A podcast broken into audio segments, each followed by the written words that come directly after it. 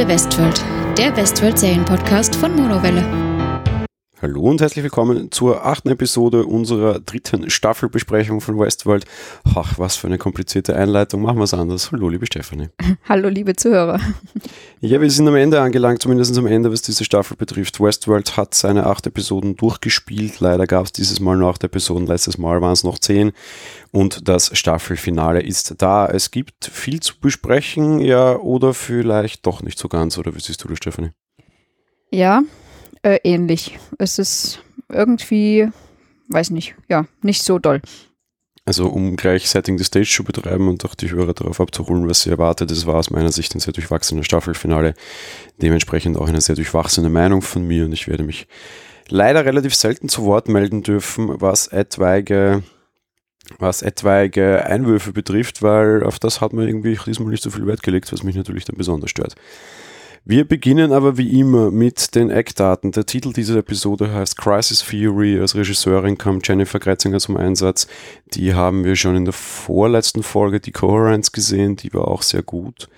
Durchaus, was die Länge betrifft, haben wir natürlich damit gerechnet, dass sie hier jetzt alle Register ziehen. Das haben sie auch.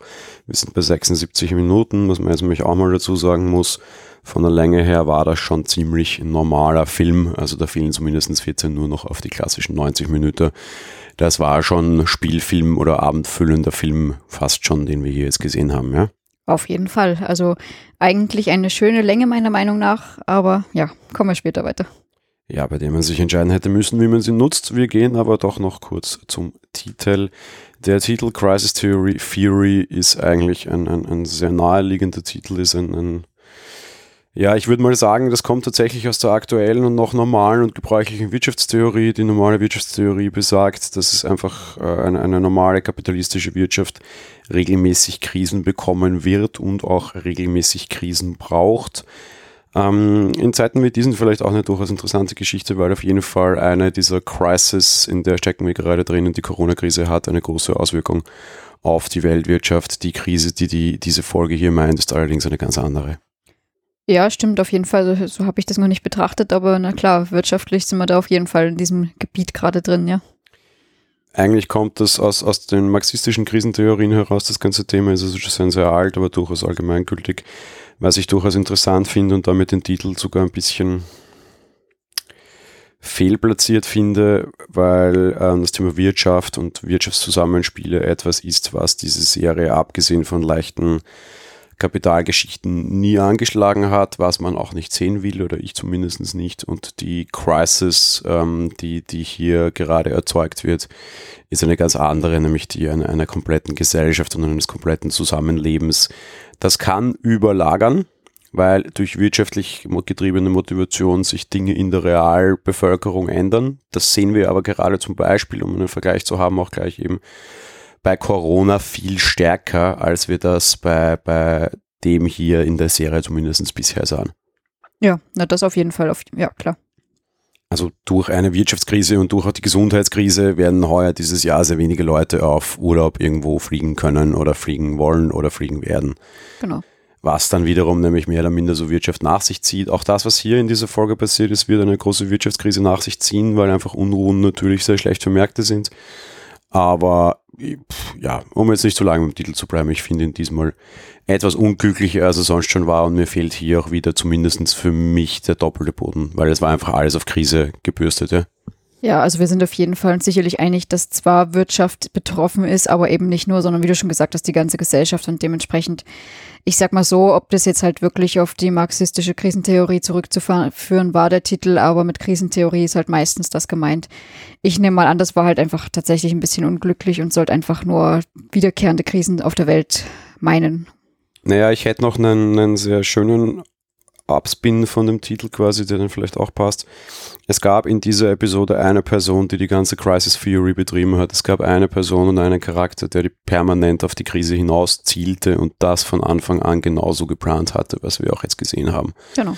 Und das war Dolores. Also im Endeffekt war sie irgendwie so die Krisentheoretikerin, die ganze Staffel. Das passt schon mal so ein bisschen dann. Ja, das auf jeden Fall. Wenn man es jetzt rein wörtlich übertragen nimmt, zumindest.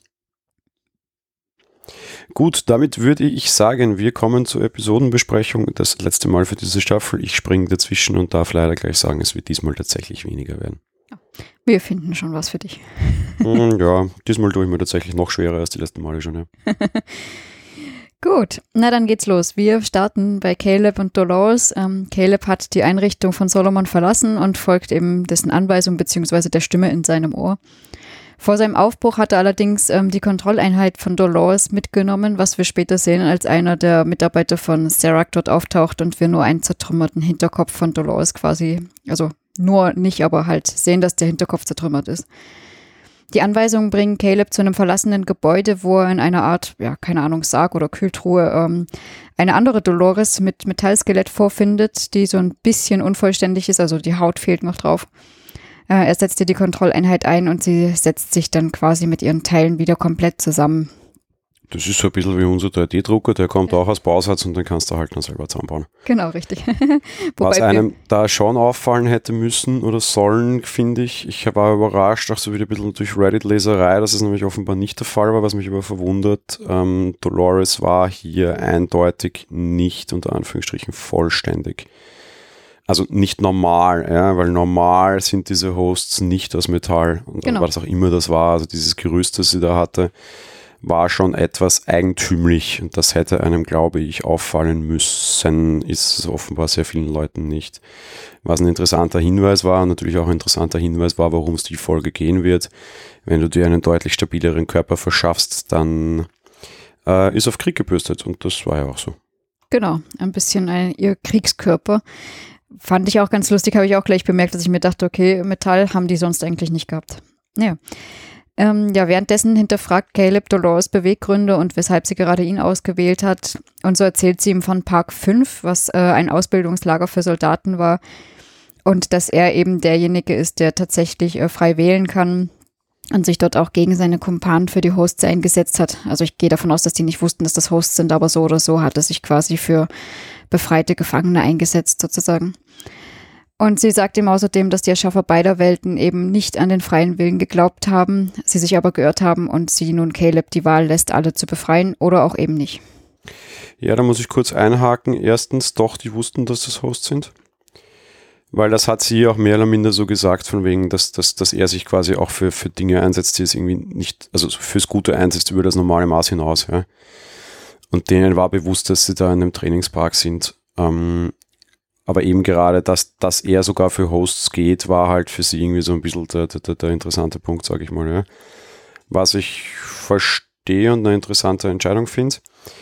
Ähm, was die Parks betrifft, ähm, wir wissen, oder ich wusste lange nicht, ich habe es aber erst herausgefunden, es gibt eine, auch eine Seite im Internet, die heißt Delos Destinations. Die ist auch angelehnt an diese Geschichte. Also die, da kannst du dir die Parks anschauen, sechs an der Zahl. Der erste ist Westworld, der zweite ist Shogun World, der dritte ist Warworld. Okay, haben wir soweit alle gesehen, ja. Der vierte ist crazy, weil da kriegt das Bild irgendwie einen Aussetzer und du siehst nicht, was los ist. Das heißt, den werden wir vielleicht irgendwann einmal sehen. Der fünfte wird nicht erklärt und es steht nur uh, Reservations closed to the public. Der ist also, wenn du drüber gehst, heißt Defense Contracts Only. Das ist also der Park, den wir jetzt gesehen haben, wo quasi das Militär üben kann. Das macht durchaus Sinn. Und der sechste Park, in dem waren wir auch schon kurz, der Beginn noch in Vorstellung mit indischer Sprache, geht dann allerdings weiter. Das ist halt quasi Rajworld. Ja. Hm, das ist dort, wo wir Emily kennengelernt haben. Wo wir Emily kurz kennengelernt haben, genau. Das heißt, de facto haben wir jetzt den fünften Park sehr beiläufig gesehen. Der ist sehr langweilig, es ist rein ein Militärtrainingsgebiet. Macht durchaus Sinn im Kopf, aber ist halt Fahrt. Und den vierten Park wissen wir bis heute nicht und der wird mehr more than ever irgendwie äh, geheim gehalten, weil eben die Seite quasi aussetzt und der Titeltext, der Beschreibende irgendwie so überblendet wird und auch das Bild irgendwie dauernd flackert und so. Aber de facto haben wir jetzt alle Parks bis auf einen gesehen und um den wird sich wahrscheinlich dann auch irgendwann sehr stark mal drehen. In Staffel 4.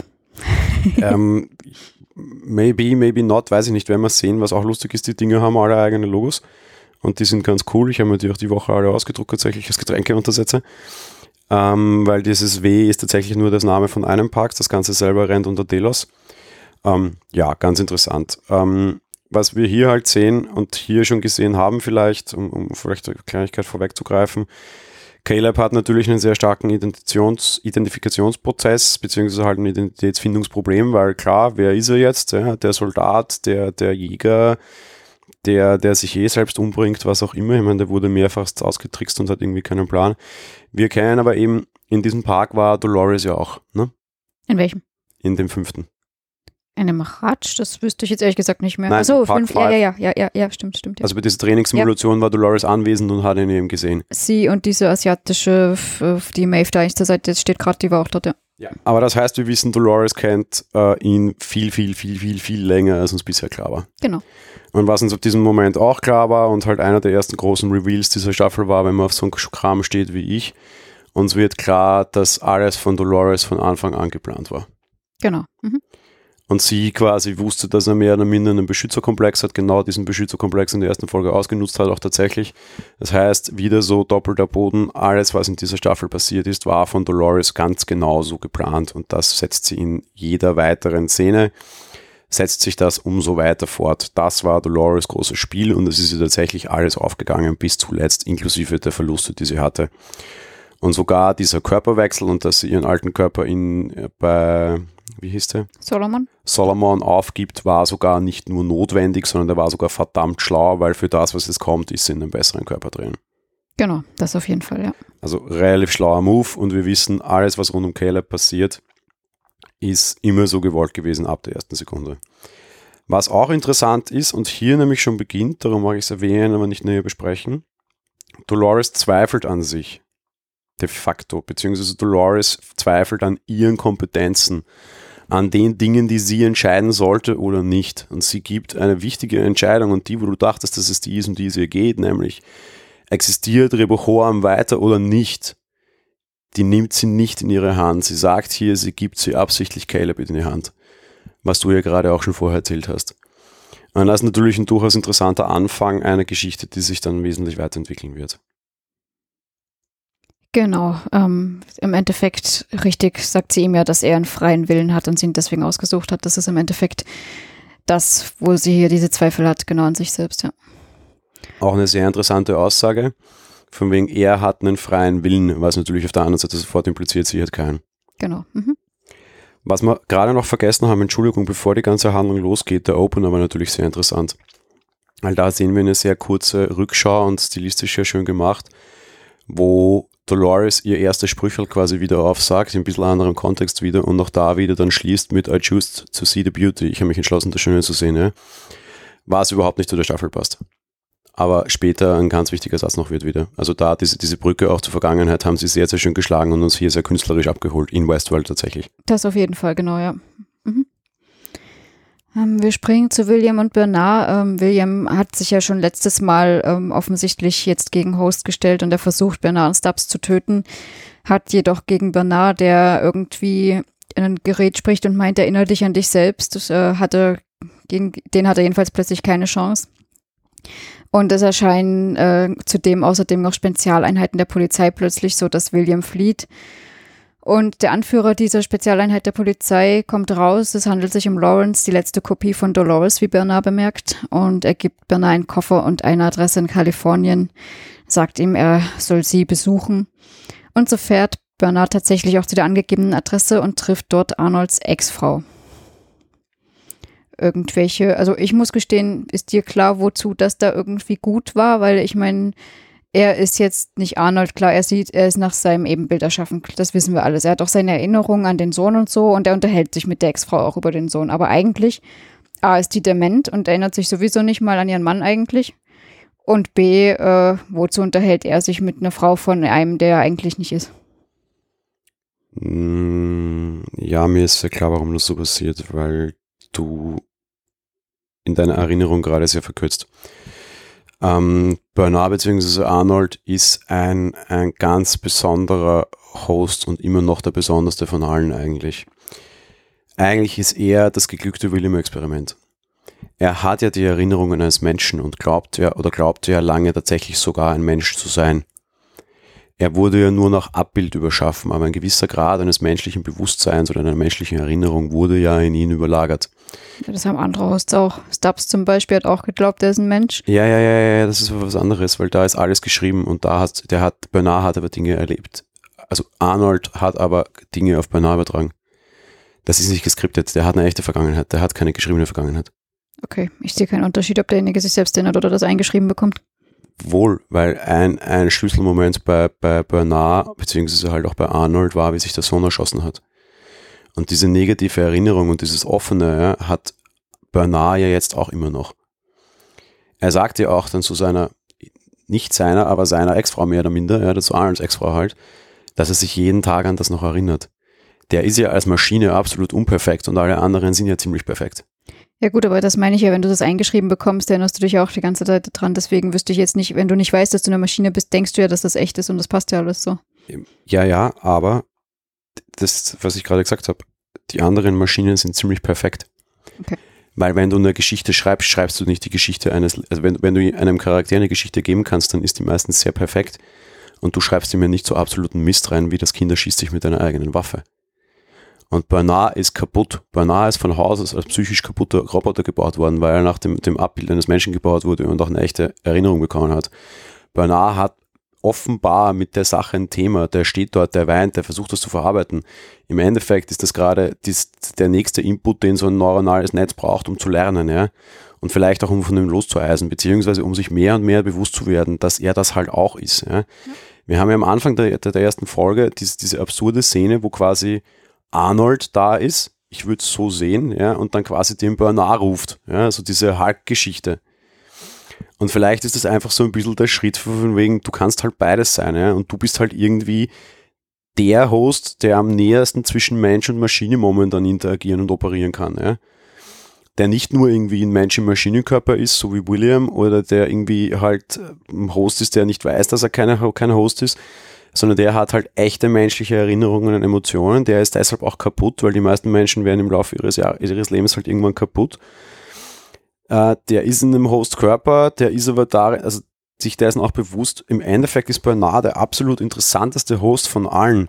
Ich verstehe auch nicht, warum sie ihn deshalb diese Folge so runterspielen haben lassen. Das, was wir jetzt am Ende gesehen haben, hätte ich gern mehr oder minder jede Folge gesehen, weil er hatte am Anfang dieser Staffel auch ein ganz krasses Identitätsproblem offenbar. Genau, ja. Mhm. Und sie lösen es hier jetzt so einen Zacken auf, weil sie quasi die Erinnerungen, die Bernard selbst live hat und die, die Arnold hatte und nicht verarbeitet hat, ja quasi jetzt verheiraten, ja. Okay. Dieses Treffen war ja für beide. Dieses Treffen hilft ja Bernard und Arnold, der in ihm drinnen steckt. Ach so, so gesehen, okay. Mhm. Die verheiraten ja jetzt auf, auf einer ganz interessanten Ebene die künstlichen Gefühle von Bernard mit den echten Gefühlen, die Arnold hatte. Und beide in ihm quasi haben aus diesem Moment etwas. Und für beide hat eine gewisse Bedeutung. Das ist auf einer extrem psychisch komplexen, interessanten Ebene. Was es mir in der Handlung hier in dieser Episode brachte, habe ich null Ahnung. Null. Ja, und ich fand die Szene komisch und irgendwie ungut und ich habe sie in dem Finale, wo vorher gerade jemand irgendwie einen Metallkörper bekommen hat, um alle niederzubürsten, irgendwie die, die, passt hier nicht rein. Aber an sich fand ich die Szene sehr, sehr, sehr gut. Ich hätte sie nur gerne irgendwie vor zwei oder drei oder vier Folgen gerne gesehen.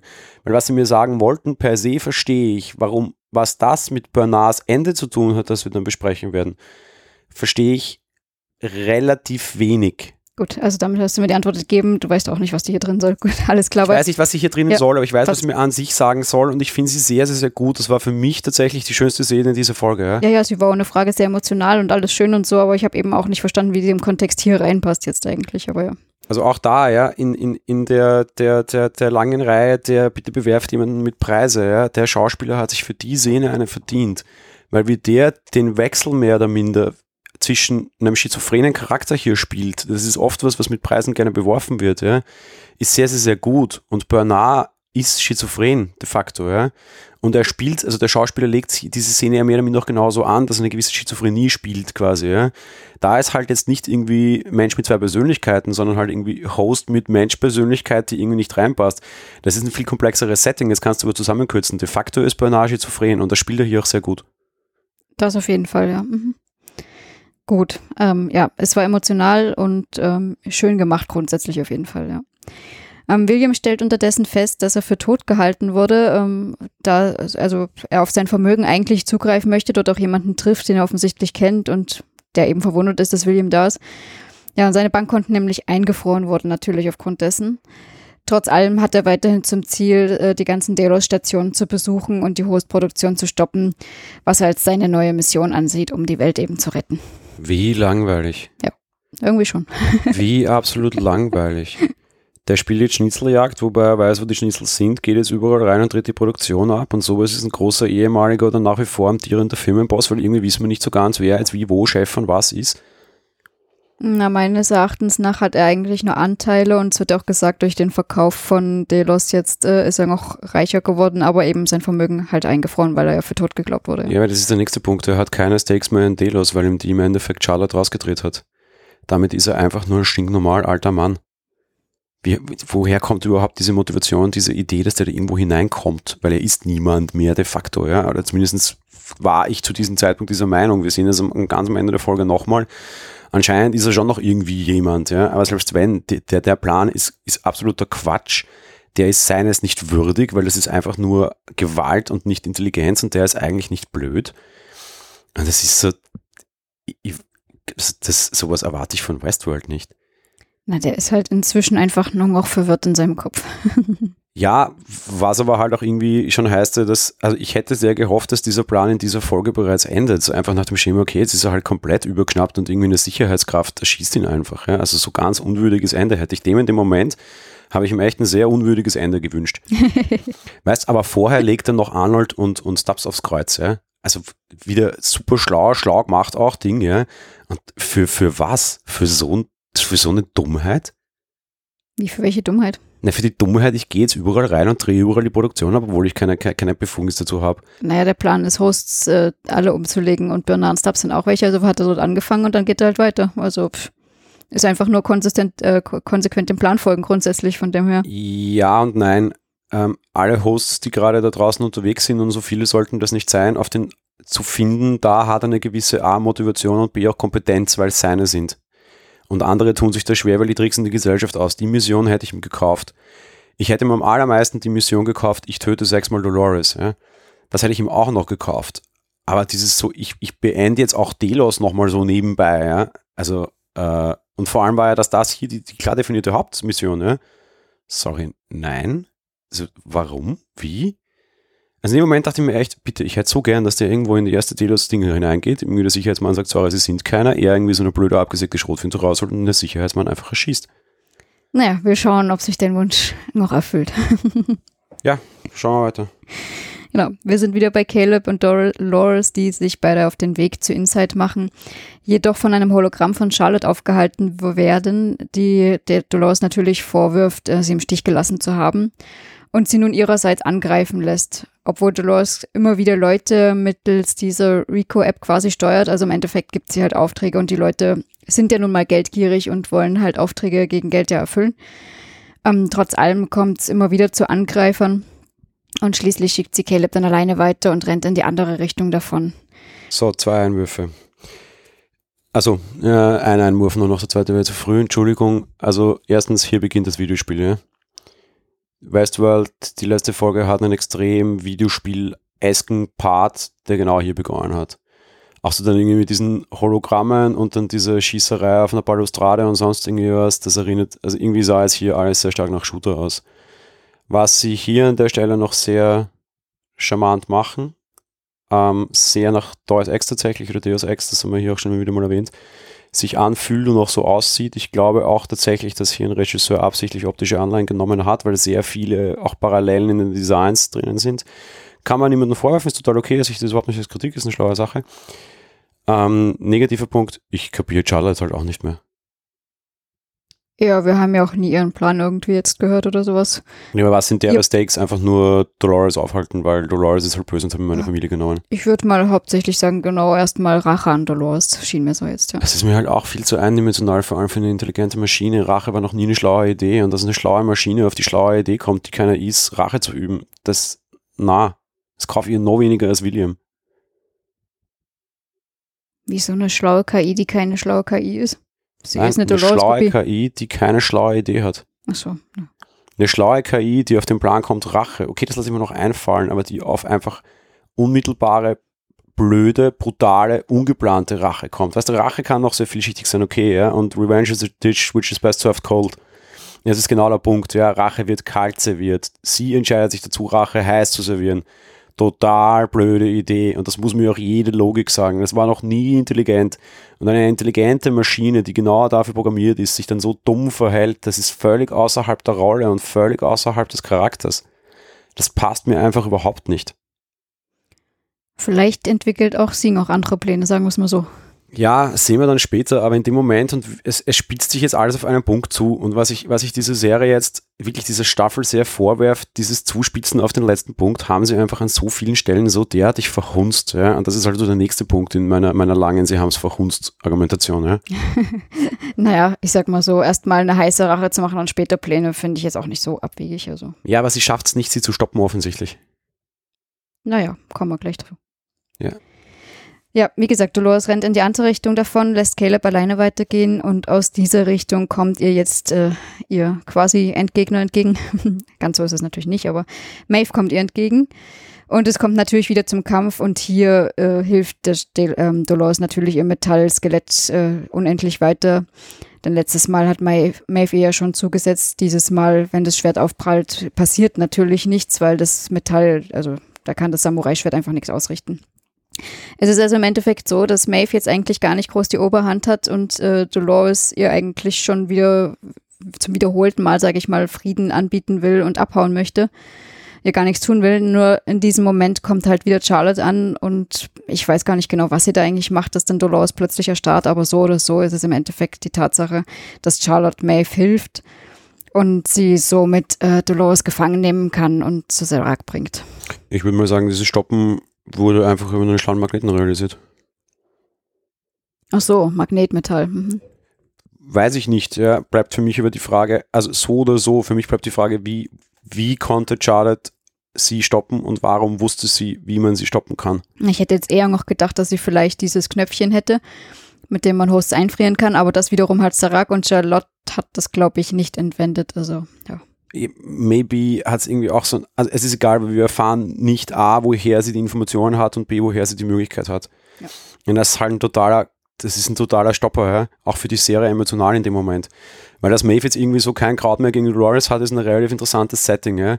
Und wie sie das dann auch ausgespielt haben und auch beide Darsteller gemacht haben, war sehr schön, obwohl die Szene sehr computerspielesk war. Ja? Also dieses so Gewinnen und Verlieren schiebt sich hier jetzt total auseinander und das quasi Maeve während des Kampfes kapiert, dass sie überhaupt nicht gewinnen kann, obwohl sie sich so überlegen fühlte. Das haben sie auch emotional relativ schön ausgespielt, eigentlich vernünftig gedreht. Mir war es zu computerspiellastig, aber sei es drum, es war eigentlich relativ gut.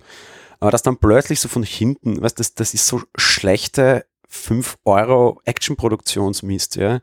Halt so der Super-Endgegner vorbeikommt, wo du emotional auch einfach überhaupt keine Reise darin hast, weil du es ihm selber auch nicht zutraust als Zuschauer, ja. Dann denkst du nicht so, oh verdammt, jetzt ist vorbei, weil du weißt es nicht, ja die hüpft aus der Ecke hervor, denkst du, aha, was machen wir mit der Charlotte schon wieder, plötzlich geht's zack und du alles ist weg. Und du hast null Spannung, null emotionale Reise oder null sonst irgendwas dahin, weil der Zuschauer selber das so überhaupt nicht wusste. Deswegen. Und im Endeffekt entwertet es wieder die komplette Staffel, weil es ist ein komplettes Tauzwien zwischen zwei extrem mächtigen Charakteren, wo keiner gewinnen kann. Und wie lösen sie das? Es kann keiner gewinnen. Es kommt halt die Super Bitch um die Ecke, die halt einfach alles kann und keiner eine Ahnung hat. Du schmeißt halt einen komplett overpowerten Charakter hinein wo du nicht mal weißt, woher, der einfach alles auflöst. Wenn alle viel zu stark sind, was passiert? Es kommt halt dann die Mutter der allen viel zu starken. Das ist dieses klassische Avengers-Problem, ja, wo, wo, dann irgendwie dann halt Thanos kommen muss, damit Schnippen Milliarden Menschen töten kann, was völlig absurd ist, aber du in einer Welt von lauter overpowerten Charakteren irgendwie brauchst. Und hier machen sie es genauso, ohne emotionale Heldenreise in irgendeiner Richtung. Was für ein Schwachsinn. Ja, deswegen tippe ich auch eher darauf, dass sie vielleicht doch dieses Knöpfchen da irgendwo entwendet hat, wo auch immer. Weil eben, was das Metall ist, kann sie nicht wissen und overpowered finde ich sie dann auch nicht, weil dieser Knopf macht einen nun mal overpowered gegenüber Hosts, wenn du es so willst, von dem her. Ja. Maybe. Aber auf der anderen Seite, ich meine, dann hätte aber auch William Dolores, ähm, Bernard Dolores jederzeit ausschalten können. Er hat das Knöpfchen ja zwischenzeitlich nicht gehabt, da war er selber gefangen genommen. Das Knöpfchen hatte ihm ja ähm, der Sicherheitstyp, sie, der, der Mann fürs Dreckige da entwendet gehabt, bevor er das dann auch wieder an sich nehmen konnte. Richtig. Aber grundsätzlich, äh, Bernard hätte das gekonnt. Also das Knöpfchen hatte er ja, hat er bei anderen auch demonstriert. Ja, aber das Problem ist, weißt du, wenn du so einen Schalter hast, den einfach auszulösen, ist halt so eine, so eine, so eine komische Geschichte. With great power comes great responsibility. So ist beide mein Problem, ja. Passt.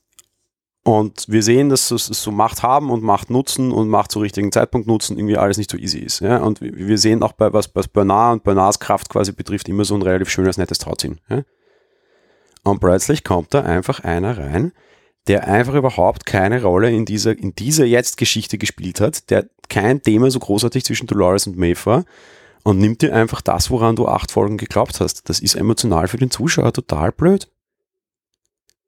Wir wollten da den großen Showdown sehen, der hat sich verändert und plötzlich gibt's dann, weißt du, ich habe nichts gegen den Spin, mit dem du nicht gerechnet hast, aber mit, das Problem ist, dass der völlig, der ist einfach frei erfunden, weil sie ihn gerade braucht haben. Das ist sloppy Storytelling, ja. Ja.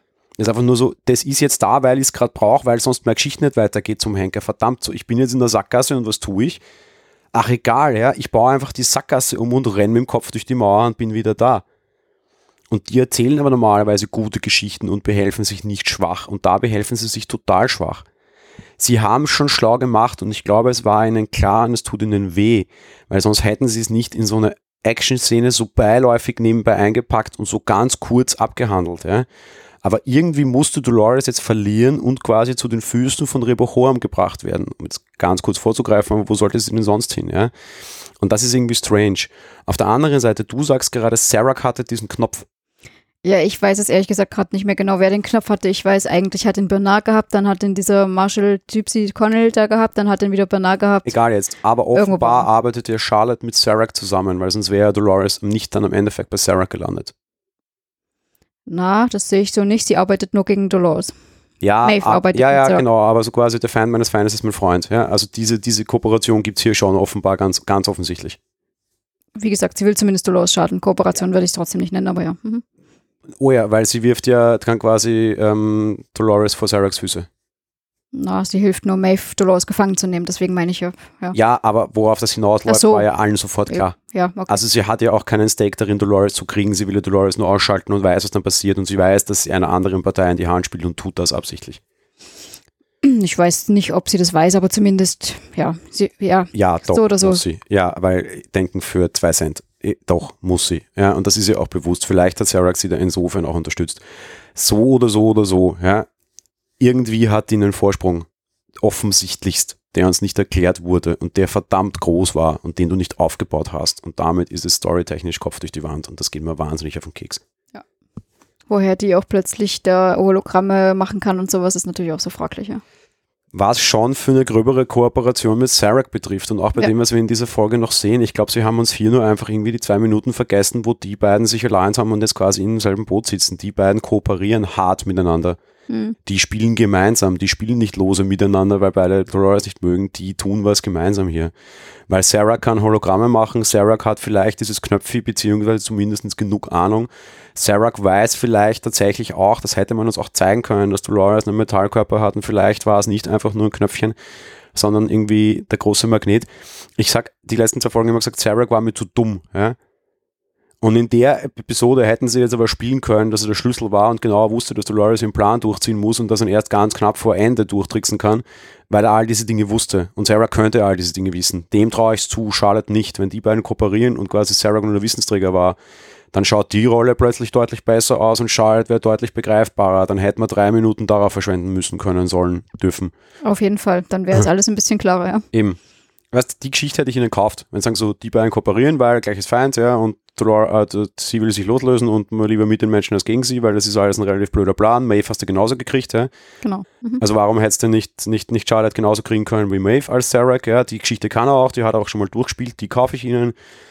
Äh, Sarah hat Zugriff auf relativ viel Delos-Kram, dass da irgendwo so ein Metallkörper entwendet worden ist, kann der wissen großer Magnet, kann er wissen. Das Knöpfel hat er auch, dass er quasi einen Host damit beauftragt, weil die halt relativ stark ist, vielleicht ja auch irgendwie hilft im Sinne von Hologrammtechnologie, whatever. Weißt du, das hätte ich gekauft. Das hätte ich sofort gekauft und dann wäre das jetzt viel besser gewesen. Aber so war es einfach nur bescheuert für mich. Das hat mich echt rausgeworfen und fand ich echt total schade. Stimmt. Passend zur gleich nächsten Szene. Genau. Caleb ist in der Zwischenzeit natürlich weiter auf dem Weg zu Insight. Er befolgt, seinen, er befolgt den Weg seiner inneren oder auch äußeren Stimmen, wie man es will. Und ähm, ja, geht auf den Straßen durch die ganzen Unruhen, die dort zugenommen haben, wo es auch zu gewalttätigen Auseinandersetzungen mit der Polizei kommt und trifft in der Menge, äh, es ist eine große Menge, möchte ich dazu nur sagen, auf Ash und Giggles, die ihm helfen, zu einem Helikopter zu gelangen, mit dem er zu Inside kommen kann. So, zwei Sachen dazu. Erstens, das mit Ash und Giggles treffen finde ich gar nicht so unrealistisch, weil die waren immer vorne dabei und Caleb in dem Moment auch. Da waren trotzdem ganz viele und da Ja. war eine Barrikade von Polizei mit Schilden und die setzen schon Gewalt ein und da war wirklich ein Mob. Also, äh, hm, naja. Ja, trotzdem geschenkt. Ja, vor allem, weil ja Ash und Giggles sich aufspielen, so als ein bisschen Crowd Control quasi, ja. Und bei so Demonstrationen hast du Crowd Control, ja. Also Leute, die versuchen, Ströme zu lenken und das versuchen die beiden ja auch und erklären das sogar noch. So, erster ganz, ganz positiver Punkt, noch nie erwähnt leider. In dieser Serie spielt ein Mensch, mit dem ich sehr gerne mag, aber aus einem anderen Kontext, nämlich Marshall Lynch. Ein Footballspieler, ein sehr bekannter. Das ist nämlich der, ich weiß leider den Namen nicht, Giggles meinst du? äh, der große, breite, schwarze Also mit den den Rasters. Ja, genau. Ja, dann ist es Der Giggles. Mann von den beiden, ich Mhm. sind die Namen von denen. Giggles, ja. Gut. Also Giggles ist eigentlich ein bekannter Footballspieler, der äh, kein Schauspieler ist. Und ich finde, er macht seinen Job in dieser, in dieser Serie sehr gut und er hat ihn auch hier sehr gut gemacht. Viel machen muss er ja nicht. Nö, viel machen muss er nicht, aber er passt hier rein. Ich fand das ganz charmant und ich würde Giggles und auch Ash gerne in einer Staffel 4 wiedersehen.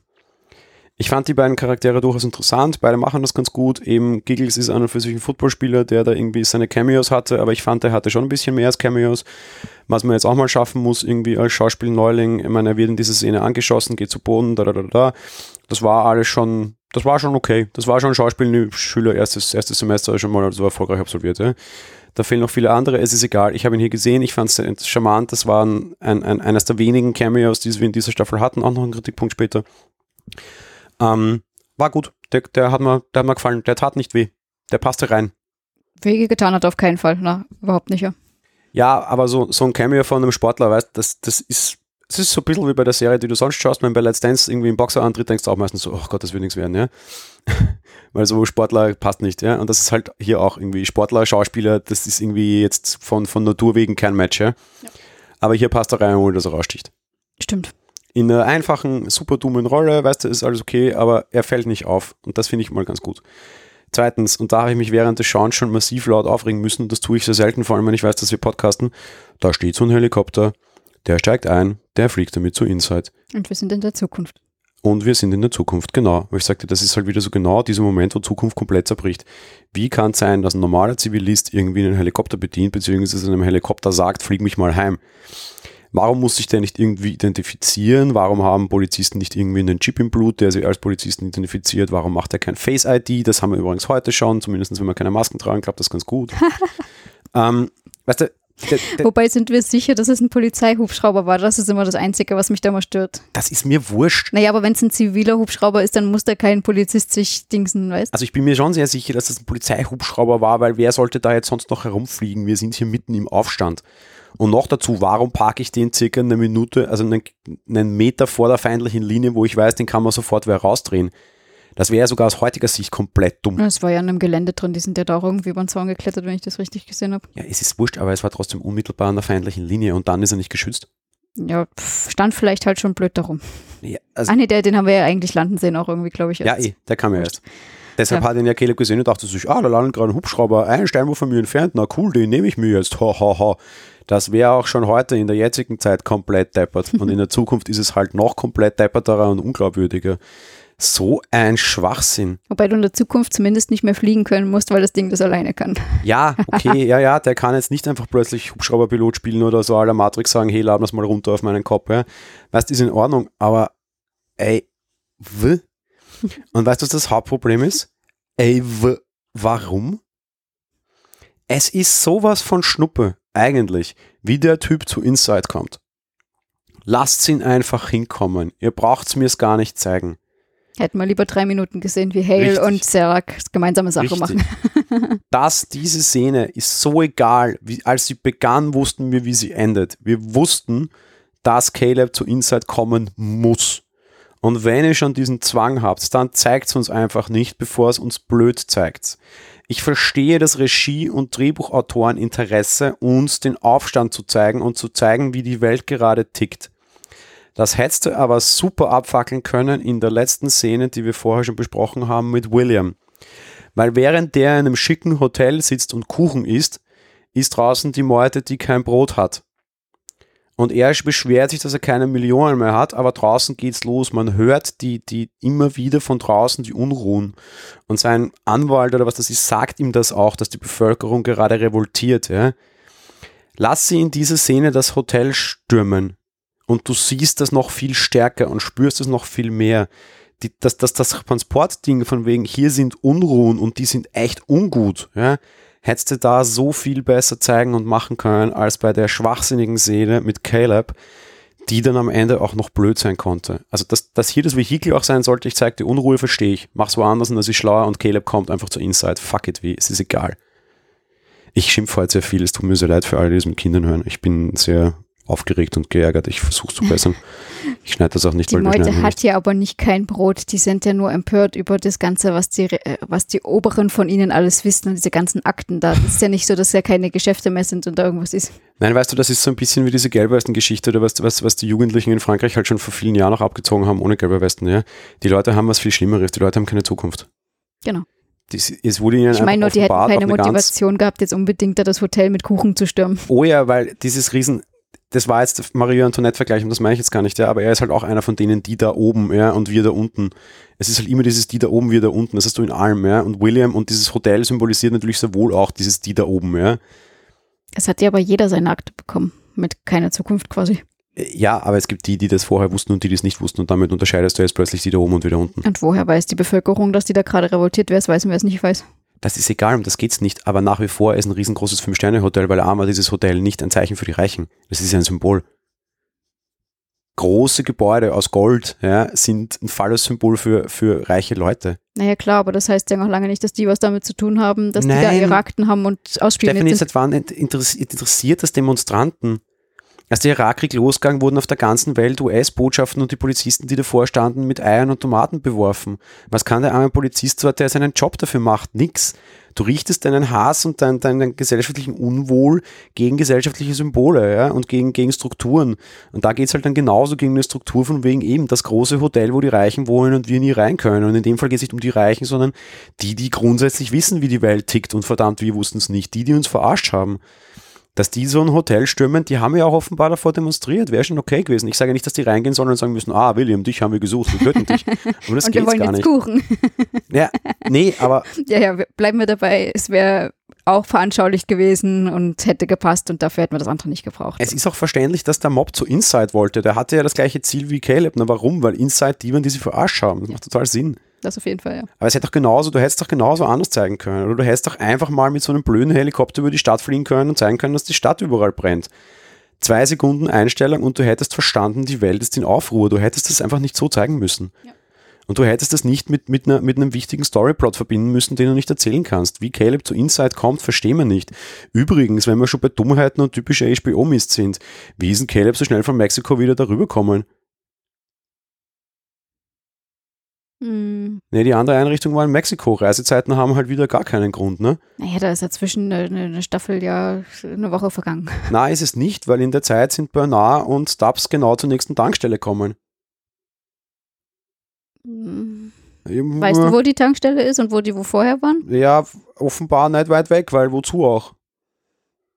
Naja, weißt du, ich meine, weißt du, wo Stubbs und Bernard naja, nachdem Ding die Spezialeinheiten dieser, dieser, dieser Stadt kamen, waren die noch in der Stadt und der andere hat ein ganzes Land durch, also ganzes Land, ich war schon das Kalifornien. Nee, aber diese ja. psychiatrische Klinik war meines Erachtens auch in Mexiko.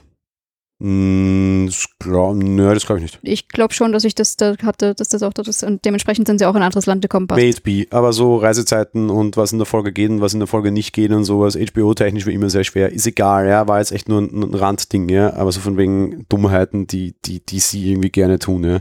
Von einer Folge zur anderen finde ich das okay. Ähm, ja.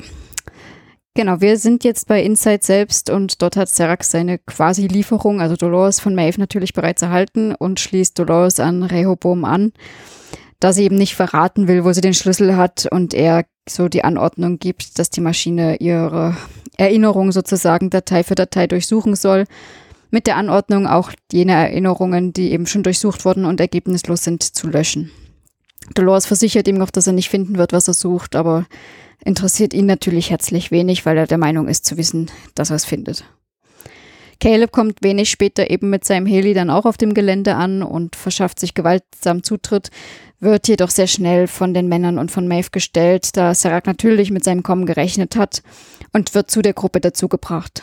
Serac erzählt ihm. Sorry, ganz kurz, ein Einwurf wieder, ja. Da Serac natürlich mit seinem äh, Kommen gerechnet hat. Serac muss damit rechnen, dass die ganze Welt auf ihn zukommt Und verdammt nochmal, so schaut es dort nicht aus, weil die Serie verkauft uns leider genauso, wie du es mir gerade gesagt hast. Das war jetzt keine schlechte Interpolation von dir, sondern die Serie mag uns genau dieses Gefühl geben. Wir wussten, dass du kommst, wir haben auf dich gewartet. nee, der muss damit rechnen, dass 10, 12 Milliarden Menschen gerade auf ihn zukommen. Und das ist keine fucking Festung, da sind irgendwie 10 Sicherheitsleute. Also wie blöd ist der Typ schon wieder? Es ist ja, es ist ja unbegreiflich. Und später kommen wir ja sogar drauf, es geht ja nicht mal um den Typen, da geht es sogar noch um mehr. Aber wie blöd ist alles, was dahinter steht? Also ich erwarte mal, dass dort irgendwie tausend Leute stehen, bewaffnet bis an die Zähne, ja? weil wir sehen, dass sich der Mob auf sie zubewegt, auf dem kommt Caleb gerade. Ja? Ich meine, die anderen gehen halt zu Fuß und sind nicht so schlau, sich einfach jeder in einen Helikopter zu nehmen. Ja? Aber, pff, also, na, total komisch. Ist nur ein Heli da, können immer nur ein paar kommen, die schaffen es dann. Ja, er hätte noch drei Freunde mitnehmen können. dann hätte nämlich mit dem dann nicht mehr gerechnet, dann waren es zu wenig gewesen. ähm, ja, äh, Serac äh, fragt Caleb. Befehl, sorry, ganz kurzer Einwurf. Das wollte er aber sogar äh, Caleb, ja. Dass er nämlich da quasi Ash und den anderen Habschi da mitnehmen wollte, das aber nicht ging, weil der angeschossen wurde, fand ich auch einen relativ netten Spin, dass er sich plötzlich auf menschliche Freunde verlässt und die sogar mitnehmen wollte. Das fand ich, das fand ich eine ganz interessante Prägung, die nur sehr kurz war, aber einen sehr interessanten Einwurf. Ich bin nicht sicher, ob er sie mitnehmen wollte, aber auf der anderen Seite, was ich mir sicher bin, ist, dass die eigentlich mitkommen wollten zumindest.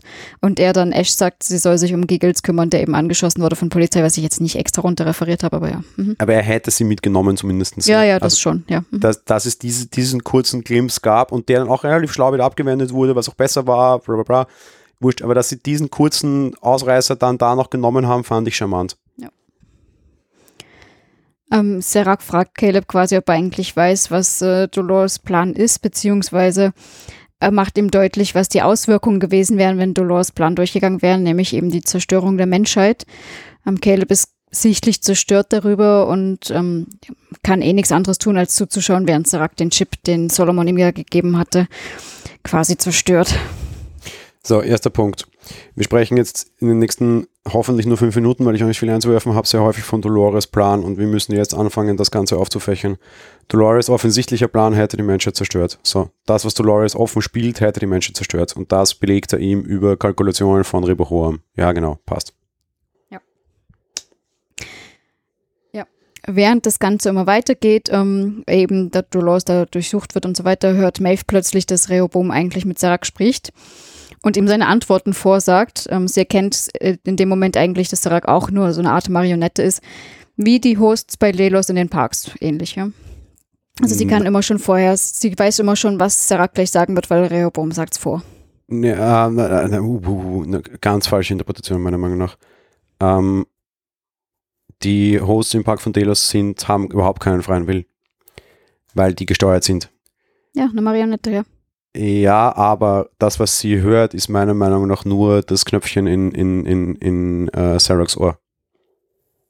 Ich glaube nicht, dass, dass Rebohoam Sarak direkt steuert oder dass sie uns das sagen wollten. Nein, nein, sage ich ja. Er sagt ihm vor, was er sagt. Ja, ja, okay, aber ein großer Unterschied ist, und das ist nämlich was, was diese Serie hier jetzt wieder verkackt und nicht rausgearbeitet hat, er hätte noch einen freien Willen haben können, die Hosts haben keine Wahl.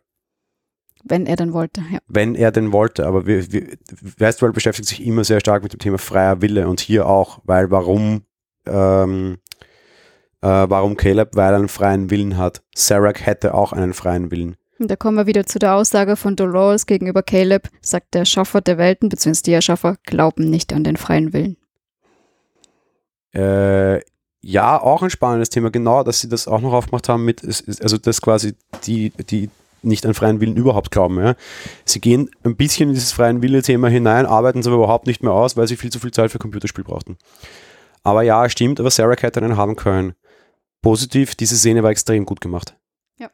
Also wie, wie du quasi diese, dieses Overlapping hattest zwischen, zwischen diesem Geflüster da, diesem Rebo hat mhm. sehr wohl eine Stimme, Sarah spricht gerade und Maeve reagiert schon, bevor überhaupt Sarah zum Reden kommt. Dieses, dieses interessante dreifache Timing, das irgendwie sehr schön funktioniert hat. Ich würde gerne wissen, wie lange diese Szene in der Produktion gedauert hat. Ich glaube, die war sehr, sehr, sehr aufwendig, aber die war es dann auch wert und vor allem die war günstig. Weil das ist ja kein großes Special Effect jetzt dahinter. Das musst du nur sehr gut schneiden, sehr gut spielen, sehr gute Dialoge timen. Wir haben sie im Original gesehen, das heißt, da kann dir auch ein Synchronsprecher nicht mehr helfen, weil die müssen ja dann am Set quasi auch live so reden. Das war super gut gemacht.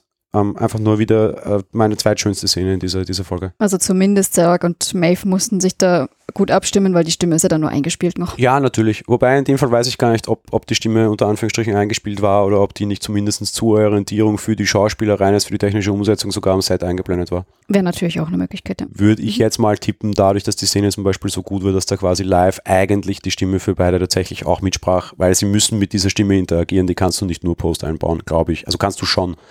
Aber die Szene, glaube ich, war so gut, weil tatsächlich hier im Play auch äh, Rebohoam live dabei war schon. So eine Vermutung, wie du gute Schauspiel zumindest erzielen kannst. Aber egal jetzt, ja, gut gemacht. Mhm. Ähm, Maeve äh, führt dann jedenfalls immer wieder so eine Art virtuelle Gespräche mit Dolores. Also wir sehen halt quasi, wie sie, er sieht aus, als würde sie in ihren Geist eintauchen, sag ich mal, und so in so Erinnerung von Dolores mit rein. Dolores versichert ihr tatsächlich auch, dass sie nicht in Besitz des Schlüssels ist, weil sie sich selbst diesen nicht äh, anvertrauen konnte und sie ihm jemanden gegeben hat, dem sie eben trauen kann. Nee, genau dieser Punkt wieder. Sie traut sich selbst nicht. Genau, richtig. Ähm, Serac ist währenddessen wütend, weil die Techniker oder wer auch immer da eben sagen, dass sie nur langsam vorankommen und nichts finden. Und fängt schon an, Caleb zu bedrohen. Und Maeve, die ja nun durch diese Zwiegespräche ähm, ebenfalls erfahren hat, dass der Schlüssel nicht da ist, äh, sagt das Serac auch nochmal und dieser gibt dann daraufhin eigentlich den Befehl, Caleb zu töten. Wir haben hier auch nochmal so ein letztes Zwiegespräch mit Dolores, ähm, so kurz vor ihren letzten Erinnerungen, wo Dolores wieder versucht, Maeve mehr oder weniger auf ihre Seite zu stellen, beziehungsweise ihr auch sagt, sie muss sich für eine Seite entscheiden und dass sie tatsächlich am Anfang äh, voller Hass auf die Menschheit war, sich jedoch dafür entschieden hat, eben das Schöne zu sehen. Das ist so auch wieder dieser schöne Spin eben, den du meintest von dem Anfang und eben von den ganzen Anfängen von Westworld, wo wir immer ihren Text hatten mit äh, Beauty in the World und so weiter und sie eben äh, keinen Hass mehr hat, sondern nur noch das Schöne sieht und Maeve sich entscheiden muss. Und ähm, ja, dann verschwindet sie sozusagen und lässt Maeve dort zurück. So, stopp, stopp, stopp, stopp, stopp. I choose to see the beauty. Zu wem hat sie das am Anfang gesagt? Am Anfang ist das ihr Intro bei, der, bei ihrem. Ja, mehr oder minder, aber im Endeffekt ist dieses I choose to see the beauty ein geschriebener Text von Ford für die Teddy-Liebesgeschichte. Genau, ja. Und wir sehen in, dieser, in, in all diesen Folgen immer mehr und mehr, wie sie das immer wieder um, umtut. Ja? Und dieses I choose to see the beauty ist auch was, was sie dann mit Ford selber redet. Und lustigerweise redet sie das mit Ford und bringt ihn kurz danach um. Das war ja in der letzten Folge der ersten Staffel. Und du hast immer wieder das, aber, aber wofür steht jetzt dieses I choose to see the beauty? Warum ist das genau hier, hier? Naja, dass sie die Menschheit eben retten will und sie nicht zerstören will eigentlich. Nee, meiner Meinung nach ist das was ganz anderes. Warum traut sie sich nicht? Sich selbst. Weil in ihr selber Wahrheit ist. Dolores ist massiv schizophren. Dolores hat den, den freigeschriebenen Dolores Core, der aber mehr oder minder freigegeben wurde von Ford, damit sie sich weiterentwickelt, weil nur so ein Stereotyp nicht funktioniert. Und sie hat ja in sich Wahrheit aufgenommen. Das heißt, auch Dolores ist massiv zerrissen. Dieses ganze Hassding und sonst irgendwas ist ihr losgekoppeltes schlechtes Ich und das Teufelchen, das man halt als Wahrheit nennen kann. Ja? Und das positive Teilchen ist Dolores. Und hier am Anfang dieser, dieser, dieser Folge haben sie damit eigentlich schon komplett die ganze Spoiler, also Folge gespoilert. Und hier in dieser Szene ging es dann einfach auf. Ja? Dieses I choose to, be, to see the beauty war, ich habe mich entschieden, Dolores zu sein. Ich habe mit freien Willen jetzt entschieden, obwohl ich die Wahl hätte, nämlich zwischen A und B, und diese freie Wahl hatte sie, Dolores zu sein. Und ich hatte immer Angst davor, es nicht zu sein. Und weil ich Angst hatte davor, es nicht zu sein, habe ich mir selbst auch keine, weil ich selber gerade nicht funktioniere, weil ich selber zwischen A und B schwanke, habe ich mir selbst auch keine wichtigen Aufgaben gegeben. Ich gebe mir nicht die Aufgabe zu entscheiden, ob Reboho am Sterben oder leben soll. Und ich gebe mir nicht die Aufgabe, über das Valley Beyond zu entscheiden, weil ich selber gerade nicht funktioniere. Eine total logische Entscheidung, eine total eiskalte Einschätzung. Und sie traut sich nicht, weil sie Angst hat, dass Wahrheit gewinnt. Und in ihren letzten Atemzügen sagt sie quasi, ich sterbe, aber ich sterbe als Dolores. Und du sei auch das, was du bist. Und du bist verdammt nochmal ein Host, also zu Maeve, ja, de facto. Also entscheid dich dafür. Du siehst deine Tochter schon wieder, um das geht's nicht, weil ich werde das Valley Beyond nicht zerstören. Ich bin hier nicht ein Feind. Dein Feind sind eigentlich wie immer all die anderen. Entscheid dich auch das Gute zu sehen. Und das Gute ist aber auch das, was du bist. Zu akzeptieren de facto, ja. Das war so eine verdammt starke Szene die sie so verdammt schlecht gemacht haben. Weil da so viel mitschwang, dass sie uns alles nicht erklärt haben, weil Computer Game Mode an war, auch da noch. Weniger, aber auch noch. Weil sie die Folge komplett falschen Fokus gesetzt haben. Das hätte das eine große Finale sein können, in dem sie auf das Thema freier Wille eingehen, in dem auch endlich dieses Wort Mace wieder vorkommen hätte müssen zum Henker, aber es einfach nicht tut. Da, da wäre so viel mehr drinnen gewesen und Themen, mit denen sich Westworld oft beschäftigt, für die sie oft Vorwürfe kriegen, weil sie sich zu viel damit beschäftigen. Vielleicht auch zu Recht, mir gefällt das, aber wahrscheinlich gefällt das nicht allen. Allein in diesem Raum ist das schon unterschiedlich. Ja? Aber verdammt nochmal, in diesen drei Minuten Westworld, weil die waren ja in Westworld auch, ja. Genau. Da hätte es jetzt hingehört und gemusst und gepasst. Und da spielen sie es nicht. Darum große Kritik. Da wäre so viel mehr drinnen gewesen und da war auch so viel mehr drinnen. Aber jetzt musst du es den Leuten erklären zum Henker.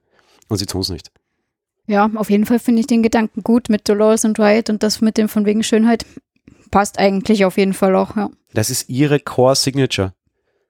I ihr klar, Dolores auf einen Satz reduziert ist, I choose to see the beauty. Ja, ja eh. Im Endeffekt stirbt sie als Dolores und das ist eigentlich wahnsinnig schön, weil auch sie quasi am Ende vollständig ist. Sie hat ihr Maze durchgespielt. Ja. Ja, jedenfalls, ähm, Maeve ist quasi allein in dieser virtuellen Erinnerung, kommt dort natürlich wieder raus. Und das ist der Moment, wo eben eigentlich gerade Caleb äh, auf Seracs Befehl hin erschossen werden soll und sie entscheidet sich, äh, stellt sich gegen Serac und rettet natürlich Caleb.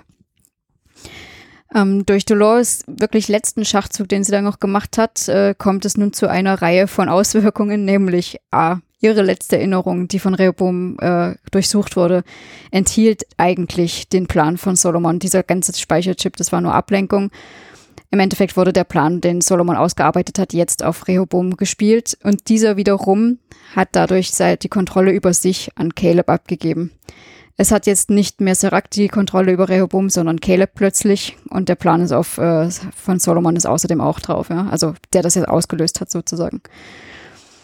Also im ähm, Endeffekt war ihr letzter Befehl Schadcode, sie hat ein Virus eingeschleust durch ihren Tod, darum war auch der vorhergesehen auf Rebochoam, äh, dass Rebochoam quasi seine, seine, seinen Herren wechselt von genau. Serac auf Caleb. Richtig, Punkt. ganz genau. Ähm, Serac äh, versucht äh, zwar Rehoboam noch weiter zu befehligen, stellt aber eben recht schnell fest, dass das nicht mehr funktioniert. Und Caleb lässt nun Serac und seine Männer wiederum äh, durch Rehoboam überwältigen, beziehungsweise durch Befehle an Rehoboam. Und gibt ganz schlussendlich auch Rehoboam den Befehl, sich selbst zu zerstören. Also er entscheidet, die Menschheit freizulassen. Du hast sehr, sehr viele Jesus-Szenen in diesen einen Minute gehabt. Auf der einen Seite dieses, mein Gott, mein Gott, warum hast du mich verlassen? Ja, es war ja sein Bruder mehr oder minder auch, ja. Ja, na, dieses, diese Serac-Szene ist halt extrem stark, auch von, von der Haltung her, von der, von der Ding her. Das ist ein sehr starker religiöser Moment, weil im Endeffekt ist es dieses Jesus ähm, verliert seinen Glauben am Kreuz-Moment, ja. ja. Und sein Gott kommt auch nicht wieder, weil sein Gott war ein falscher Gott. Punkt. Genau.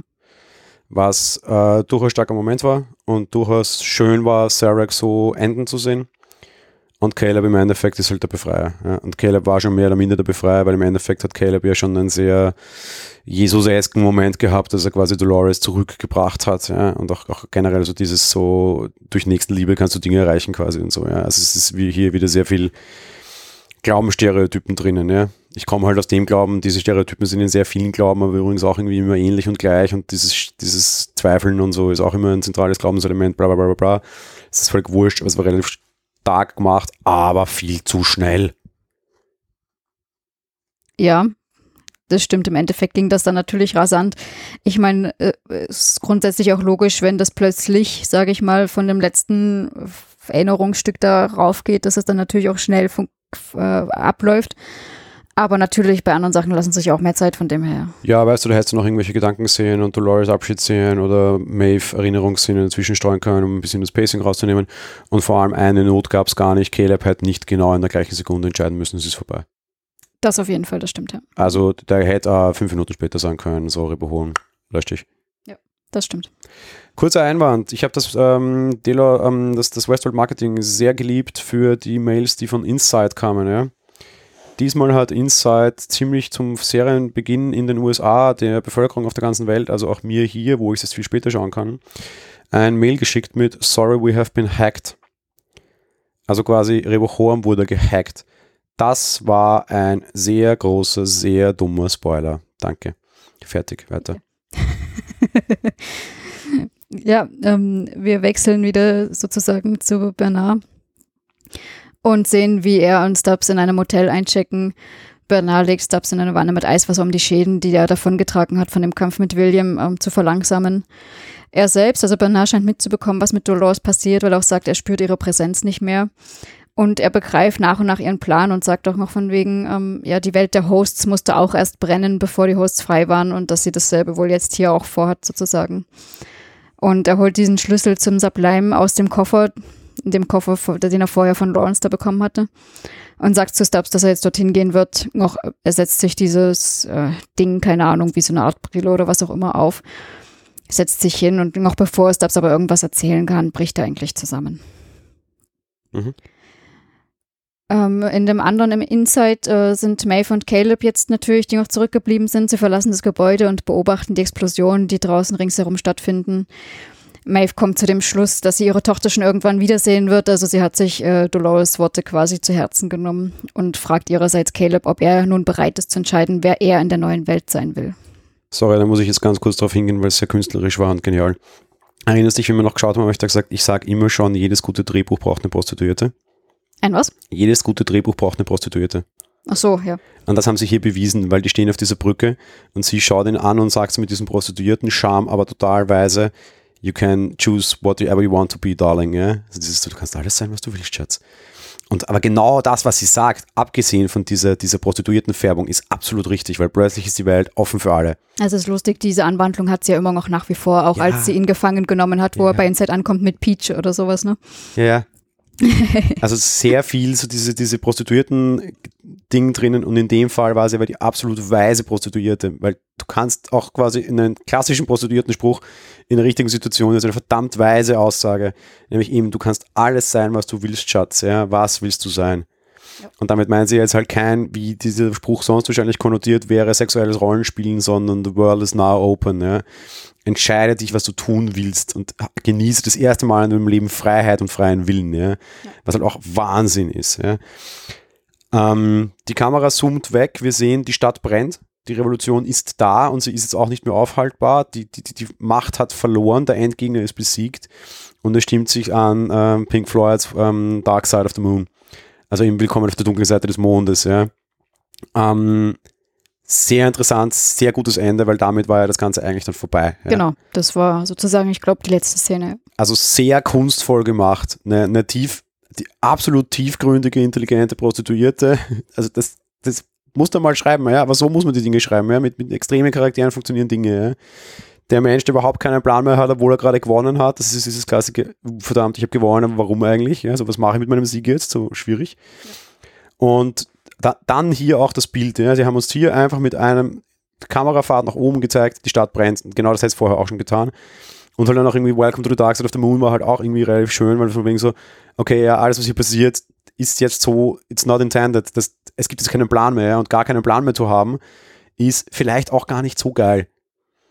Also so nur Freiheit ist auch so ein bisschen schlecht teilweise. Wir Menschen tendieren dazu, uns selbst Freiheit zu nehmen. Ja, wenn man nicht weiß, was man machen soll, weil man gerade keinen Plan hat, ist es halt auch blöd. Ich würde sogar weitergehen und sagen, der Mensch tendiert sozial generell sehr stark dazu, sich Freiheit zu nehmen, indem er sich Strukturen gibt, die er sich nicht geben müsste. Ja. Da zählen auch so komplexe Dinge wie Beziehung und Ehe dazu.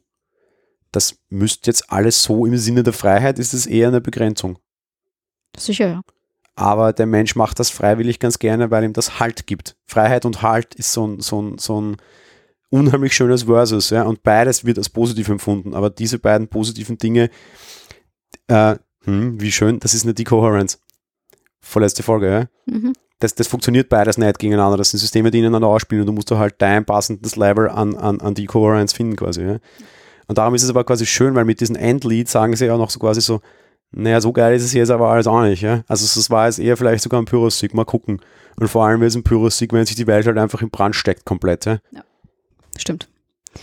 Nun ja, wir wissen ja auf jeden Fall schon, es gibt eine Staffel 4, das haben wir neulich schon mal angerissen, dass das jetzt bestätigt wurde. Und wir sehen dementsprechend After Credits ähm, und haben William, der eine Delos-Einrichtung in Dubai betritt und dort empfangen genommen wird, äh, in Empfang genommen wird von Tada Charlotte und einer Kopie von sich selbst, die ihm die Kehle durchschlitzt. Dumm gelaufen. Und wir sehen den Schwenk in den nächsten Raum, wo eine große Armee von neuen Men in Blacks Hosts hergestellt wird. genau. Also, um gleich auch den Ausblick auf Staffel 4 zu machen, für den ich jetzt gar keine eigene Kapitel mache, Neuer machen mag. Obermutz. Hä? Neuer Obermutz. Obermods ist Charlotte mit der großen William, äh, ich Oh, bin halb Mensch, halb Host. Super Figur und ihr Ziel dürfte offenbar sein, dass die Hosts die Welt übernehmen, das, was Dolores glaubte zu wollen. Im Oder- Endeffekt bleibe ich bei der Theorie, das ist Wyatt. Das ist gut möglich, ja. Also äh, jetzt auf jeden Fall grundsätzlich, ja. Ja, eine, Wie langweilig. Gut, weiter. eine zweite After-Credit-Szene sehen wir auch noch, nämlich ähm, Bernard, der ja in seinem Stuhl in, ins Sublime eingetreten war und weggetreten ist und er erwacht wieder und es ist offensichtlich eine sehr, sehr lange Zeit vergangen, denn sein ganzer Körper ist mit Staub und Dreck bedeckt. Also Staffel 4 macht einen Sprung in die Zukunft. Ja, Also noch weitere Zukunft. Zwischen Staffel 3 und 4 werden Monate, Jahre liegen.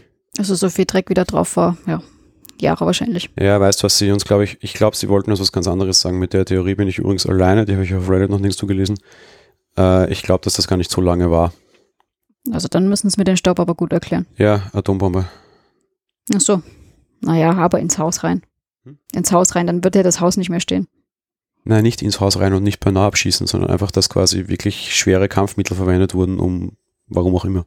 Ja, ja, aber das erklärte dann nicht die Staubschicht, die ganz dolle, dicke, dreckige auf ihm drauf, das meine ich. Naja, wenn das jetzt irgendwie noch in Nähe von Druckwelle und Co. war, erklärt es das schon. Außerdem, ich glaube schon jetzt nicht, dass das zwei Wochen waren, aber ich glaube jetzt auch nicht, dass das 20 Jahre sein müssen, sondern 20 vielleicht Jahre nicht, aber halt ein paar Jahre, Ja. wenn es nur zwei sind. Ja, genau, das meine ich. Vielleicht sind es Ja. einfach zwei, drei Jahre und postnuklearer Fallout quasi. Ja. Und wir, wir wechseln jetzt von Deus Ex, also Deus Ex zu, zu Fallout im Videospiel. Ja. Was keine Ahnung, aber das kann ich mir auch vorstellen, dass irgendwie quasi extreme Kampfhandlungen waren und quasi der dann so ein bisschen aller Walking Dead mäßig quasi irgendwie aus dem Haus tritt und draußen eine komplett veränderte Welt vorfindet. Würde ich eine neue Staffel so be beginnen müssen, würde ich sie genauso beginnen. Ja. Dass Bernard quasi jetzt aufsteht, sich seinen Dreck abklopft, vor die Haustür geht und plötzlich dort dann riesengroßer Kameraschwenk weg und die Welt ist in Schutt und Asche. Ja. Hm. Oder zumindest irgendwie. Ja. Aber insofern, jo. This is it, oder? Das war's, ja. Dann machen wir unser kurzes Folgenfazit. Ich fange an, ich habe es nämlich hier schon immer wieder nebenbei gemacht. Bitte, bitte, bitte ein bisschen mehr freier Wille. Bitte, bitte, bitte ein bisschen mehr. Was ist der Unterschied Mensch-Maschine? Und verdammt nochmal, ihr habt mich die ganze Folge mit dem Maze genervt und habt jetzt nicht mehr aufgegriffen. Dafür mag ich euch nicht. Bitte ein bisschen weniger Computerspiel, viel weniger Computerspiel. Bitte ein bisschen weniger Quatsch. Macht das, was ihr könnt. Dafür haben euch die Leute auch geliebt. Ihr hattet, als ihr das gemacht habt, doppelt so viele Zuseher wie ihr jetzt. Die breite Masse kritisiert diese Serie, weil sie zu schlimm ist. Die schmale, große, harte Fanmasse mag das aber. Wärt ihr dabei geblieben? Wer versucht, allen zu gefallen, gefällt am Ende niemanden. Und da bewegt sich Westworld für mich gerade hin. Das ist eine sehr harte Kritik, ich meine es aber absolut ehrlich. Westworld wird die Seher, die sie verloren haben, weil es zu komplex war, nicht mehr gewinnen. Und sie werden jetzt vielleicht auch noch durch Dummheiten die verlieren, denen es zu komplex war. Und am Ende sieht es keiner mehr. Und genau das will niemand. Vielleicht schaffen wir in der nächsten Staffel dann mal eine vernünftige, ausgewogene Geschichte in diese Sache hinein. Wäre mir sehr, sehr recht. Jo, ich gebe auch gleich meine Wertung ab. Ich gebe dem Ganzen nur drei Sterne. Ich war relativ enttäuscht beim Serienfinale und nachher eigentlich froh, dass es vorbei war und das ist sehr schade. Ja, ich fange an mit der Wertung. Ich bin auch bei drei geblieben. Also äh, vom Hocker gehauen hat mich da nicht wirklich was. Ähm, auch wenn da halt schöne Dialoge und emotionale Szenen drin waren, aber äh, ja, also irgendwie habe ich mir was anderes erwartet. Serie hat mich genauso, also die Vol äh, die Staffel, Entschuldigung, Ja, dann nehmen wir das wirklich als Übergang zur Staffel, ja. äh, Staffel hat mich leider auch ziemlich enttäuscht. Ich muss gestehen, ich dachte, das war von dir vorhin auch schon auf die Staffel bezogen, Nee. also grundsätzlich. Aber ähm, ja, also ich finde ja schon einmal haben sie mich hops genommen mit diesem, mit dieser äh, Maeve äh, Dolores Geschichte. Ich habe da die ganze Zeit auf einen schönen Fight irgendwo gewartet oder irgendwas und dann ist es immer nur so ein bisschen Versteckspielchen hin und her und mal ein kurzes Aufeinandertreffen. Boah, das war echt ha hart. Nee, dass sie da Leute wie dich tricksen wollen, war mir klar. Das, mir, mir war bewusst, dass Dolores und Maeve die, die Staffel als Freunde beenden werden. Leute wie mich. Leute wie mich, gut. Nein, das meine ich nicht, aber du, du siehst den Trailer und denkst da, ah, okay, cool, und du denkst dann nicht nochmal nach. Ja, Na, das schon, Weißt du, aber auch ich hoffe Trailer halt, dass ich Trick und das sehe. Ich habe mich ja du drauf mag- gefreut. ja aber das ist genau der Punkt. Trailer heutzutage gut gemacht, das sind ja Trick und Verarsche. Ja, das ist Mist. Und du willst dich ja tricken und verarschen lassen, darum ist es okay. Und ich sehe das und denke mir, okay, wohin wollen die mich jetzt bringen? Ja? die erzeugen ja mit Trailern bereits schon diese großen Turnover, ja. Ich habe übrigens Maeve nur einmal in Weiß gesehen, nämlich nur, als sie bei Charakter war. Ja, ich habe mich allerdings natürlich auch verschaut. Der, der, Trailer war genau diese eine Szene am Ende, wo sie aufeinander zugehen und sie mit dem Schwert so hinter sich kommt und es sind beide im Schwarzen. Das war einfach absoluter Quatsch von mir. Ich war aber auch der Meinung, ich hätte sie irgendwo schwarz-weiß gesehen, aber es ist wurscht. Also jedenfalls äh, fand ich schade. Und dann eben kam einfach zu wenig irgendwie Tiefgang dann tatsächlich in dieser Staffel meiner Meinung nach. Äh, doppelte Böden der, der ganzen Titel mal weggelassen, aber ansonsten irgendwie fand ich, war das in den anderen zwei Staffeln einfach wesentlich besser mit Ethik, Moral und was weiß ich nicht und, und Nachdenken. Also ich meine, ich bin froh, dass wir keine Zeitsprünge mehr wie in Staffel 2 haben. Das war schon echt anstrengend, dieses Hin und Her. Aber also ein bisschen mehr Tiefgang hätte, hätte der Staffel nicht geschadet. Gut, dann mache ich Staffel noch schnell Too Little, Too Less. Ähm, es waren zu wenige Folgen und sie haben sich zu wenig auf die Dinge fokussiert, die zählen. Sie machen teilweise zu viele Handlungen auf, sie verfolgen die dann konsequent nicht weiter. Man hat diesmal die Regiewechsel sehr stark gespürt, aber nicht nur im künstlerischen Sinne, sondern auch irgendwie eben, was hat jetzt eigentlich Fokus im Storytelling? Wenn du jetzt alle Regisseure dieser Staffel befragst, wo der Fokus lag, würden dir manche sagen Action und manche sagen nicht. Ja. Was ein Problem ist. Ähm, sie haben sie haben so die, die grundlegenden Dinge, die diese Staffel brauchte, nämlich das Verlassen von Delos hinein in die echte Welt, und das muss man jetzt auch mal lassen, sehr gut geschafft. Sehr gut geschafft. Das stimmt, da stimme ich zu. Ja. Ich dachte, das zerbricht, sobald irgendwie quasi Westworld weg ist. Und das tut's, das tat's nicht. Und das war meine größte Angst, dass ich jetzt sage, so, das hat, war nur durch Westworld gut und jetzt außerhalb in der echten Welt ist das alles Quatsch. Nee, mal erstes Fleischsternchen, das haben sie spielend geschafft. Nur sie haben sich sonst ein bisschen den Fokus verloren, was jetzt, was jetzt noch wichtig ist und was nicht. Sie können jetzt relativ stark aufräumen vor Staffel 4 und sie haben mit Staffel 3 gefühlt auch relativ viel auf- und ausgeräumt. Das finde ich mal ganz gut. Die Staffel war in Ordnung und die war ziemlich in Ordnung. Das wäre jetzt so mein, mein, mein, mein, mein Bruch. Es ja. war so eine 3 plus. Also es war so für Westworld so befriedigend, äh, bisschen besser als befriedigend. Es war jetzt nicht wirklich gut. Sind das jetzt Sterne oder no Schulnoten? Nee, so nach Schulnotensystem, so ganz gut, ja, so ein bisschen, bisschen besser als befriedigend. Ja. So gut war es schreckenweise, sehr gut war es fast nie. Ähm, bis auf so kleine einzelne Szenen, die sehr verliebt waren, dass sie diese, diese Liebe auch noch haben. Ich erinnere mich da an die Szene mit meinem Black, wie er das erste Mal auftaucht, mit seiner Tochter gemeinsam. Eine, eine wahnsinnig genial gute Szene. Dritte Folge war das, glaube ich. Ähm, Jo, nee, also es war die schlechteste Staffel Westworld. Sie, sie, sie, sie müssen sich wieder in den Fokus finden. Ich hoffe, sie tun es. Ich glaube, sie tun es. Äh, ein großer Kritikpunkt noch, mir fehlen in dieser Staffel sehr stark die Cameos. Also ja, es ging ganz gut los mit Lee Sizemore zum Beispiel, das ist schon lange her, über einen Monat, ja, dass sie da alte Charaktere noch hineinnehmen. Sie können das, sie tun das. Ähm, und sie haben es aber nachher raus dann auch irgendwie nicht mehr gemacht, fand ich auch ein bisschen schade. Wo war dann Teddy zum Beispiel, mit dem hätte ich sehr stark gerechnet, gerade jetzt in der letzten Folge. Vielleicht auch den so als, als Just to See the Beauty, kleiner Hebe, Steigbügelhalter quasi oder so, ja. Da hätte man mehr machen können, hat man nicht gemacht, fand ich schade. Und nein, ich meine explizit nicht fort damit, wobei ich ihn auch gerne gesehen hätte, auch gerne in dieser letzten Szene mit Maeve. Ich hätte da gerne äh, Teddy und Ford gesehen, weil beide sie in dieser I Choose to See the Beauty Geschichte sehr stark einen, einen, einen Einfluss hatten. Und sei es nur eine, eine, Rückblende, wobei wir Ford in der ersten Rückblende gesehen haben, ja. Mm, ja, stimmt, stimmt. Ja. Mhm. In der ersten ja. Anfang der Folge haben wir es gesehen. Ich hätte es aber auch gern in ihrer Dolores darf aus Dolores sterben Blende hätte ich beide, nämlich Teddy und Ford, auch nochmal gerne gesehen. Vielleicht mit einer kurzen, kleinen neuen Szene, die wir bisher einfach nicht gesehen haben. Ich brauche jetzt nicht, dass Ford aktiv Stakes in dieser Folge wieder kriegt und wieder da ist. Das meinte ich auch nie, das kriege ich häufig als Frage. Nee, nee, ich meine das nicht. Ich würde nur immer wieder gerne mal sehen, wie Ford im Hintergrund früher die Fäden zog und wir es noch nicht wissen. Ich will gar nicht, dass Ford eine aktive Rolle in dieser Serie wieder kriegt. Ford ist auserzählt seit Ende der ersten Staffel. Aber er hat so viel mehr die Finger in Dingen drinnen gehabt, auf jeden Fall. Und in Staffel 2 hatten wir das noch so ein Zäckchen, ähm, dass ich das gerne immer wieder Post-Retrospekt quasi sehen würde, um es zu verstehen, ja? weil im Endeffekt hat er Westworld gebaut und all diese Hosts und Persönlichkeiten. Und darum würde ich ihn gerne ein bisschen mehr sehen, weil es ist, es ist ihr aller Vater, ja? und das finde ich ein bisschen schade. Aber es geht, wie gesagt, gar nicht explizit um, um, um, um Ford. Ich mochte Teddy nie. Ich hätte hier aber Teddy sehr gerne gesehen. Ja, wäre auf jeden Fall schön gewesen, nachdem das ja doch ihr, ihr Hauptleitfaden dort war. Aber ja, also ich mache nur noch ganz kurz meine Schulnote. Also ich bin leider halt echt enttäuscht. Ich bin bei einer 3 minus. Und dafür ist es echt noch gut. Schade. Letzte abschließende Frage. Sehen wir Dolores wieder? Oh, gute Frage. Hm. Schwierig. Also ich meine, Wyatt haben wir jetzt noch. Also Dolores selbst, weiß ich nicht, weil. Äh Sehen wir Eva Rachel Wood wieder, die Darstellerin von Dolores? Ach so, das vielleicht schon. Als Dolores. Na, das ist wiederum eben schwierig, weil eigentlich sind ja ihre, ist ja ihre Kontrolleinheit gerade Gedanke für Gedanke auseinandergenommen worden. Aber es gibt Kopien. Zu einem anderen ja, Status. Stimmt, wir haben noch Connells, der ist ja nicht tot. Richtig. Wir haben noch Lawrence. Richtig. Den komischen Soldaten da. Oder war das das war Lawrence? Ich hab's mit Namen, was mir. Ja, wurscht. Also ähm, ja, grundsätzlich ja, aber ist die Frage, ob die dann Dolores bleiben. Weil die haben sich ja sonst wegentwickelt. Ja, ja, das war jetzt natürlich ein sehr wichtiges äh, Modul für diese Handlung und äh, ich bin mir sehr sicher, wir sehen Dolores wieder und sie nehmen da einfach den Ausgang und sagen, ah, die haben sich doch nicht, also der eine hat sich doch wieder recht gut in die Richtung entwickelt, passt schon.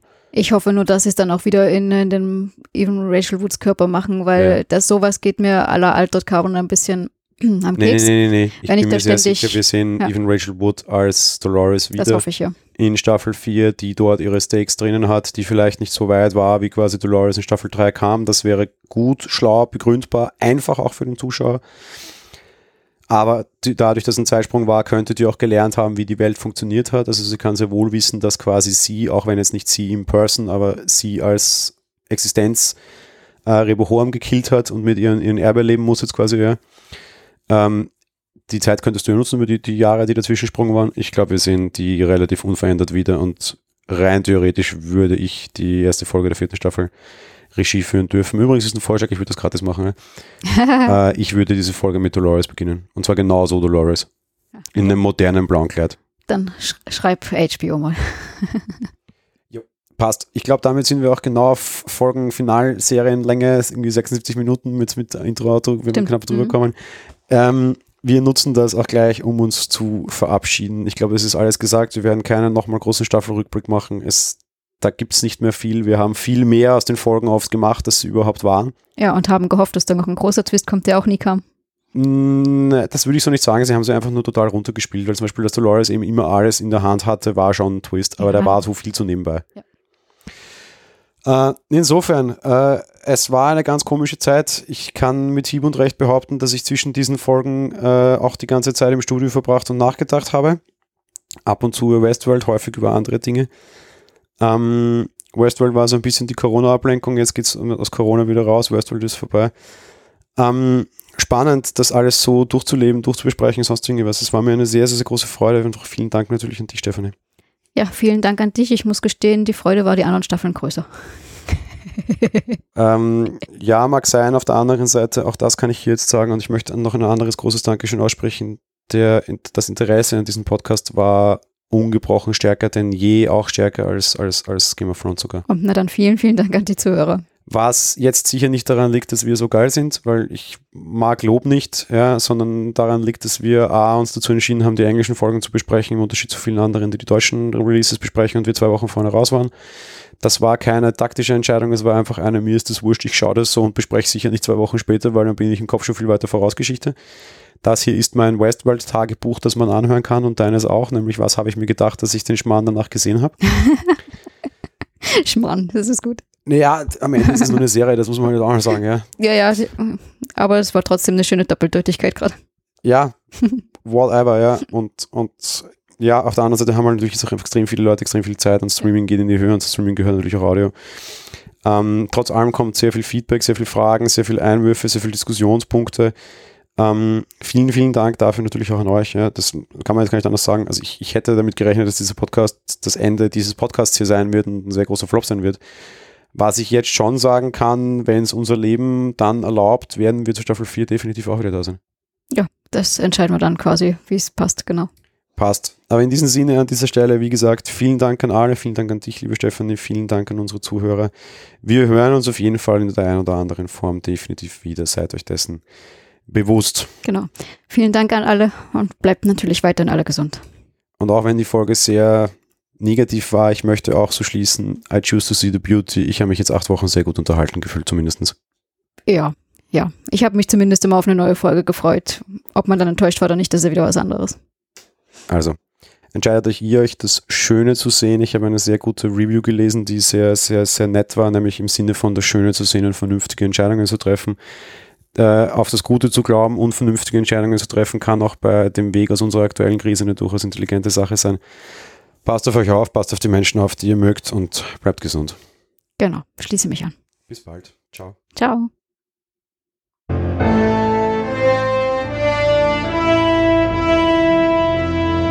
Monowelle Westworld ist ein komplett kostenloser privater Podcast. Ihr wollt uns unterstützen? Gerne. Kommentiert und diskutiert die Folgen unter www.monowelle.at. Bewertet den Podcast auf iTunes und empfehlt uns weiter. Thank you.